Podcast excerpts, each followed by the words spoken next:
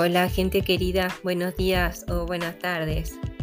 Vamos a comentar ahora una síntesis de un artículo escrito por Laura Dataro para Spectrum News. Tema, la evidencia que hay sobre la eficacia de las evaluaciones remotas de autismo. Se informa que están llegando resultados de estudios realizados durante varios años sobre la eficacia que tienen las evaluaciones de autismo realizadas a distancia. Resultado, podrían ser positivos respecto de otras estrategias. La pandemia de COVID-19 fue oportunidad tanto para probar esta estrategia de evaluaciones a distancia en autismo vía Internet y también fue oportunidad para estudiar esta estrategia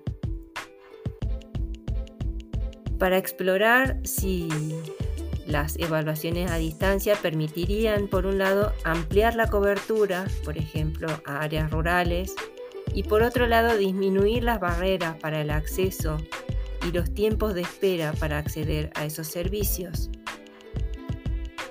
Un investigador dice, el gato está fuera de la bolsa, ya no es cuestión de lo usaremos es más bien una cuestión de entender cómo usar mejor esta estrategia. De todas formas, es probable que las evaluaciones virtuales sigan siendo parte de un enfoque múltiple.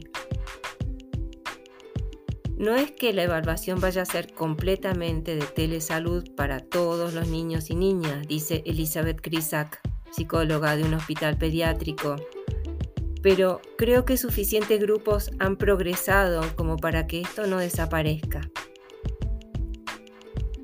La siguiente pregunta importante que se enfrenta es para quién funciona este diagnóstico remoto y quiénes se beneficiarían eh, más bien de una evaluación en persona.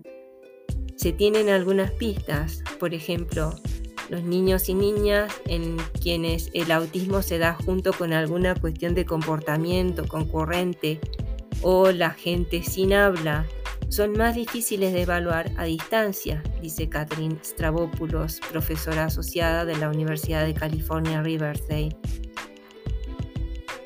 Más evidencia podría ayudar a garantizar que cualquier persona o familia pueda acceder a los servicios en relación con el autismo independientemente de su nivel socioeconómico.